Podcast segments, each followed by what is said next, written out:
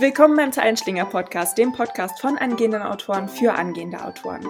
Heute mit Anne Schneider-Wendt und einer Mini-Folge zu unserem 50. Folgenjubiläum. Ähm, wir hatten euch gefragt, worüber ihr gerne sprechen würdet und mein Gast Sonja heute äh, hat ein super spannendes Thema vorgeschlagen und zwar autobiografisches Schreiben. Äh, herzlich willkommen, Sonja. Wir freuen uns total, dass du da bist. ja, hi Anne. Ich freue mich auch sehr und danke schön, dass ich dabei sein darf. Gerne, gerne. Ähm, Sonja Schirmer hat Germanistik, Geschichte und Medienwissenschaften studiert ähm, und dann zwölf Jahre in der Unternehmenskommunikation gearbeitet, bevor sie aus gesundheitlichen Gründen ausgeschieden ist ähm, und hat auch dadurch das autobiografische Schreiben für sich entdeckt und schreibt unter anderem Kurzgeschichten, Gedichte, biografische Anekdoten ähm, und hat mit der Kurzgeschichte Wie ein Stein sogar den vierten Platz beim Putlitzer Preis äh, gewonnen, was ja schon äh, eine schöne Leistung ist ähm, und schreibt momentan an ihrem erzählenden Sachen Sachbuch Wenn Licht die äh, Finsternis besiegt, ähm, wo viele autobiografische Elemente auch eingeflossen sind. Ähm, und ja, ich würde tatsächlich mal anfangen zu fragen, wie kam es eigentlich genau dazu, dass du dich mit dem Thema autobiografisches Schreiben auseinandergesetzt oder beschäftigt hast? Ja, ähm, also eigentlich kam das darüber, dass ich gemerkt habe, es gibt so Geschichten, die man in der Familie immer gerne wieder erzählt. Und ich habe ja selber zwei Kinder, die sind mittlerweile acht und 13 Jahre alt, aber die waren ja irgendwann auch mal kleiner. Und dann hatte ich zum Beispiel eine Geschichte, als ich dann so auch vier, fünf Jahre alt war, hatten wir meine Großeltern besucht, die meine Kinder natürlich nicht mehr kennengelernt haben. Und mein Opa hatte tatsächlich ein Holzbein als äh, Mitbringsel aus dem Ersten Weltkrieg. Und ich weiß noch ganz genau, wie ich dann unter der Kaffeetafel unter der weißen äh, Damasttischdecke verschwunden bin und dann äh, zu ihm gekrabbelt bin und sein Hosenbein ein wenig gelüftet habe und mir das angesehen habe. Das war so ein ganz warmer Holzton, so Lebkuchenfarben. Und ich habe dann auch vorsichtig geklopft. Und ähm, ja, der hat mir dann später auch tatsächlich äh, sein Reserveholzbein gezeigt, was halt äh, im Schrank stand. Ich weiß nicht, warum man ein Reserveholzbein braucht, ob da der Holzwurm rangehen kann, keine Ahnung. Aber das ist ja was, ähm, was unsere Kinder nie wieder erleben werden. Ich meine, jetzt gibt es die super tollen Carbon-Prothesen, die wir dann bei den Paralympics äh, bewundern können und die natürlich auch einen unheimlichen Fortschritt in der Medizin markieren. Aber als ich dann diese Geschichte nochmal erzählt hatte, habe ich gedacht, ja Mensch, also das sind Geschichten aus der Großelterngeneration, die gehen komplett verloren. Ähm, wenn der, der sie erlebt hat, nicht mehr da ist. Und dann hatte ich halt die Idee, das war 2016 oder so, mal anzufangen, so kleine Anekdoten zu sammeln. Mhm. Also Sachen, die ich selbst erlebt habe als Kind, aber auch die mein Mann erlebt hat und natürlich auch spannende, witzige oder ungewöhnliche Erlebnisse mit den Kindern. Und da habe ich dann ja, innerhalb von drei Jahren habe ich dann zwei Familienlesebücher gemacht, die gab es dann immer als Weihnachtsgeschenk. Und nach dem ersten haben die Kinder und mein Mann gekräht, noch eins, noch eins. Und äh, denen war gar nicht klar, wie viel Arbeit das ist, aber mich hat's eigentlich super gut ins biografische Schreiben reingebracht. Und ich glaube, das ist auch ein schöner Tipp zum Einstieg für Interessierte. Nehmt euch nicht als Projekt als erstes euer ganzes Leben vor, sondern startet einfach mal mit einer schönen Episode, die man dann in sich geschlossen erzählen kann und danach ein bisschen literarisch bearbeiten kann. Ja, man hat es gerade beim Erzählen schon gemerkt, irgendwie mit diesem Holzbein, wie du da unter dem, unter dem Tisch saßt mit der Tischdecke. Es war halt alles sehr plastisch. Man, man kann sich das sehr gut vorstellen. Das ist, ähm, ist an sich schon eine schöne Anekdote und äh, ja, hat das Ganze, glaube ich, sehr schön plastisch äh, gemacht, wie sich das angefühlt hat. Ähm, welche positiven Erfahrungen hast du denn bisher mit dem autobiografischen Schreiben gemacht? Oder anders, warum lohnt es sich, sich mit dem Thema auseinanderzusetzen? Ja, das ist eine spannende Frage. Also das eine ist natürlich, ähm, wo wir vielleicht auch später nochmal drauf zu sprechen kommen, warum will ich autobiografisch schreiben? Und das ist ganz stark mit der Frage nach der Zielgruppe verknüpft. Und das mhm. war am Anfang bei mir wirklich nur meine kleine Kernfamilie, sprich mein Mann und meine Kinder und auch um es halt für künftige Generationen zu bewahren. Also dass meine Kinder auch die Möglichkeit haben, die Geschichte vom Holzbein ganz authentisch irgendwann vielleicht mal ihren Kindern vorzulesen, auch dann, wenn ich nicht mehr bin. Also schon im Sinne von, dass Geschichten auch überdauern können im Familienkreis. Mhm. Hat ein bisschen, glaube ich, was von dieser Oral History oder wenn man sich daran äh, erinnert, dass Menschen in anderen Kulturen oder bei uns in früheren Zeiten abends ums Lagerfeuer saßen und dass es dann diese ganz lebendige Erzähl äh, Kultur gab und dass da auch die Geschichten noch ganz anders von Generation zu Generation weitergegeben wurden. Ich meine, jetzt sitzt man zusammen und jeder guckt am besten noch auf sein eigenes Smartphone. Ne? Mhm. Da hat sich schon was verändert. Genau. Ähm, außer der Zielgruppe, was, was sollte man noch bedenken, wenn man, wenn man autobiografisch schreibt? Also bedenken sollte man, äh, also da habe ich mir auch ein paar Notizen gemacht. Ich würde erst mal sagen, was ganz spannend ist, man sollte sich vielleicht bewusst machen, wie viel Erfahrung man selber schon im autobiografischen Schreiben hat. Denn viele von uns ähm, Autoren und Schreibinteressierten führen ja zum Beispiel durchaus schon Tagebuch. Ist auch schon eine Form des autobiografischen Schreibens. Oder wenn man auch vielleicht nur phasenweise oder punktuell mal ein Gedicht schreibt aufgrund eines aktuellen Erlebnisses oder eines intensiven Gefühls, ist das auch eine Form des autobiografischen Schreibens. Ähm, Genau, denn es gibt natürlich verschiedene Untergattungen, die man da unterscheiden kann. Und wenn man jetzt von Tagebüchern oder Briefen halt spricht oder Gedichten, würde ich das mal so als Momentaufnahmen oder Zeitdokumente bezeichnen, die man halt später in ein größeres autobiografisches Werk auch einbetten kann in Auszügen. Dann mhm. gibt es halt so einzelne Episoden oder Anekdoten. Das ist das, was ich gerade beschrieben habe, was ich bei uns in diese Familienlesebücher mit reingenommen habe. Dann äh, gibt es noch die Lebenserinnerungen. Das ist so eine Rückschau auf das gesamte Leben. Das ist häufig ein Traum von Menschen, die sagen, ach, wenn ich mal irgendwann in Rente bin, möchte ich das gern mal aufschreiben. Und oft auch halt ähm, für die Familie sozusagen. Ne? Und dann gibt es noch, ähm, wo ich auch mein erzählendes Sachbuch äh, zuzählen würde, das Memoir. Ähm, das ist dann eine Erinnerung an einen bestimmten Lebensabschnitt und häufig mit einer zentralen Erfahrung verknüpft. Das kann zum Beispiel das Überwinden eines Schicksalsschlags sein, aber auch wie ich mit einer Erkrankung umgegangen bin oder wie ich eine ganz besondere Idee umgesetzt habe, zum Beispiel Reisen oder besondere Projekte. Und da habe ich mir jetzt als fiktive Beispiele mal überlegt, mit dem Tandem durch Nordamerika, ein Jahr plastikfrei, sowas ähnliches gibt's mit Sicherheit auch.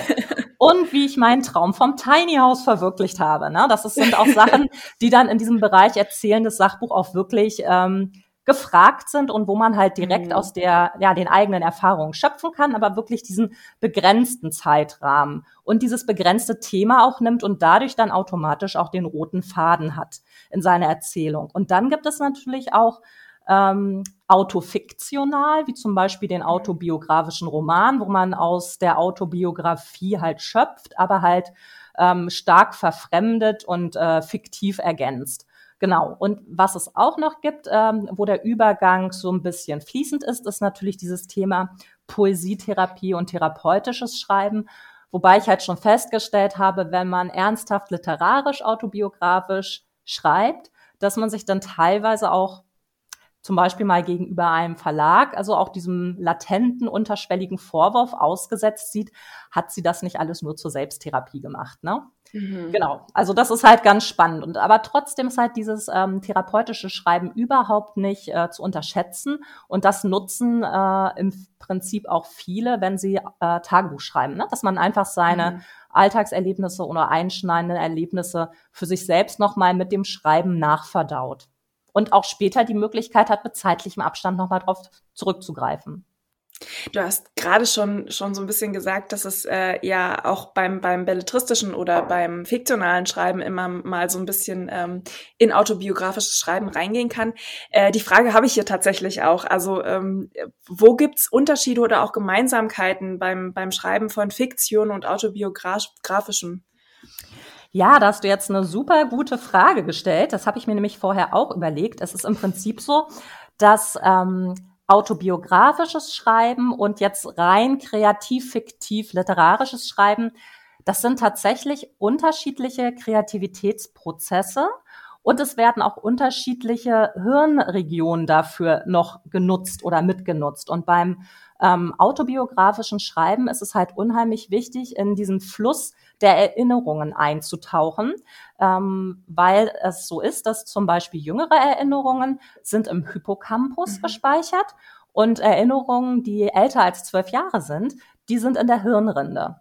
Und ähm, was auch spannend ist, wenn man sich erinnert, ähm, ist dieses autobiografische Erinnerungsvermögen oder autobiografische Gedächtnis ist eigentlich so eine Art neuronales Netzwerk. Das ruft dann die Haupterinnerung auf und dann werden immer mehr ja Eindrücke oder Reize, die damit verbunden waren, an anderen Stellen mit aufgerufen, sodass dann halt die Erinnerung vor dem geistigen Auge wieder ersteht.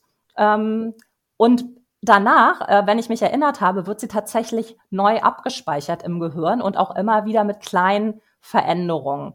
Und das bedeutet also, wenn ich äh, kreativ schreibe, bin ich vielleicht ganz anders mit dem Plotten beschäftigt zum Beispiel. Beim ähm, autobiografischen Schreiben, wenn ich mir vorher überlegt habe, was ist meine Zielgruppe, was ist das Thema und der rote Faden, zum Beispiel, wenn ich so ein äh, Memoir schreiben will, also so ein erzählendes Sachbuch, dann ergibt es sich ziemlich schnell, welche Themen aus meinem Leben dafür relevant sind. Aber es geht nicht darum, die unbedingt eins zu eins hintereinander abzuarbeiten, sondern es geht darum, in diesen Fluss der Erinnerung einzutauchen. Also so habe ich das jetzt für mich genannt. Denn äh, wenn man sehr kontinuierlich schreibt und ich habe halt an dem ersten Entwurf ungefähr ein Jahr geschrieben und das waren dann tatsächlich 720 Normseiten, also auch viel zu viel für ein Buch. Ähm, dann ist es wirklich so gewesen, dass mit der Zeit, weil ich mich so konstant jeden Tag fast wieder herausgefordert habe, mich zu erinnern, sind plötzlich äh, nahezu vergessene Erinnerungen wieder aufgetaucht, also die mir gar nicht mehr bewusst waren. Also das war sehr, sehr spannend. Und um in diesem Fluss auf jeden Fall ganz dringend auch drin zu bleiben, damit er nicht versiegt, habe ich es als sehr wichtig empfunden, dass ähm, wenn andere Themen vorbeigekommen sind, dass ich das einfach zugelassen habe und die mit aufgeschrieben habe. Es geht dann nicht darum, schon alles ähm, zu zensieren. Und wenn, was auch spannend war, es sind auch Reflexionen zum eigenen Schreibprozess, die haben halt auch parallel stattgefunden. Also, dass ich dann teilweise auch überwältigt war von diesen ähm, ja, Erinnerungen, die dann auf mich eingeströmt sind. Oder dass der innere Zensor kam. Und dann habe ich das einfach so gemacht, dann habe ich halt mal äh, anderthalb Seiten zum inneren Zensor aufgeschrieben. Dann war mhm. das so. Und dann äh, war der aber auch befriedigt und ich konnte weitermachen. Wir sind schon bei der letzten Frage. Es ist irgendwie dahin geflogen. Ich muss sagen, ich habe jetzt schon wahnsinnig viel äh, mitgenommen und denke gerade so ein bisschen heimlich darüber nach, ob ich vielleicht über meine Reisen dann doch äh, ein bisschen was schreiben werde. Äh, und äh, habe passend dazu die letzte Frage. Wenn ich mich jetzt dazu entscheide, autobiografisch tatsächlich schreiben zu wollen, was ist der eine Tipp, den du mir geben würdest? ähm, ich glaube, der wichtigste Wichtigste ist, dass du dich von einem chronologischen Erzählen wollen verabschiedest, denn das mhm. ist äh, für den Leser häufig ein, ja, langweilig einfach. Und mhm. ähm, deswegen ist es halt einfach gut, diese Episoden zu schreiben und dann kann man es halt nachträglich auch strukturieren. Ich sag mal, bei einem Jahr mit dem Tandem äh, durch äh, ähm, Timbuktu ähm, kannst du natürlich chronologisch erzählen, äh, da macht es Sinn, aber wenn du halt ähm, ein längeres Thema aufschlüsselst, kannst du sehr gut zum Beispiel mit Rückblenden schreiben. Und für mich war es ganz, ganz wichtig bei meinem erzählenden Sachbuch, dass ich aus der Gegenwart schreiben wollte, weil die halt mhm. ähm, ja positiv gestaltet ist. Und ich habe dann den Leser an meiner Seite immer für diese Reisen in die Vergangenheit mitgenommen. Und ähm, genau, und was man sonst noch sagen kann, was vielleicht auch noch ein schöner Tipp ist als Ergänzung dazu, man muss, wenn man über die Vergangenheit schreibt, nicht in der Vergangenheit schreiben. Also man muss nicht im Präteritum schreiben, sondern ähm, man kann durchaus im Präsens schreiben. Und ich habe gelernt, dass es dafür diesen schönen Begriff gibt, das historische Präsens. Und das macht Ach, halt ähm, autobiografische Texte gleich viel, viel lebendiger. Mhm. Ähm, und was ich auch als Stilmittel sehr gerne nutze, ist Tempuswechsel Präteritum ins historische Präsens, weil ich dann in diesem Moment, wo ich diesen Tempuswechsel mache, mhm. den Leser sozusagen an meine Seite reiße und er kann gar nicht anders, als äh, die Szene direkt mit mir mitzuerleben. Also auch beim autobiografischen Schreiben hat man durchaus künstlerische Freiheit. genau, auf jeden Fall. Also das ist auch nochmal ein super Stichwort von dir, Anne. Ähm, das erste ist halt, alles aufschreiben, was relevant ist und das literarische Überarbeiten kommt danach. Und das ist mhm. auch nötig. Und vor allen Dingen ist es auch ganz, ganz wichtig, kürzen, kürzen, kürzen. Was man selber wichtig findet über das eigene Leben, ist halt, wenn du nicht für die Zielgruppe der Familie schreibst, sondern wenn du auf dem Buchmarkt möchtest, ist da einfach viel dabei, was für die Leser nicht relevant ist und was verzichtbar ist. Und da muss man auch bereit sein, sich davon zu trennen, damit man halt Spannung und Dramaturgie erzeugen kann. Mhm. Schön. Ich habe äh, noch eine kleine Zusatzfrage so hinten dran. Äh, und zwar äh, fragen wir alle unsere Gäste inzwischen, wie motivierst du dich zum Schreiben? Was ist dein persönlicher Arschtritt? ja, ich habe äh, natürlich äh, mir da auch nochmal Notizen gemacht, aber vielleicht ist das auch nochmal ein schönes Beispiel für alle, äh, die sich den Podcast in YouTube angucken. Den anderen mhm. verrate ich es. Ich habe eine Schriftstellerinnen-Tasse. Äh, die ist sehr groß, bauchig, kann nicht umfallen und sich auf meine Tastatur ergießen und hat noch ein sehr gut. Herzchen drauf.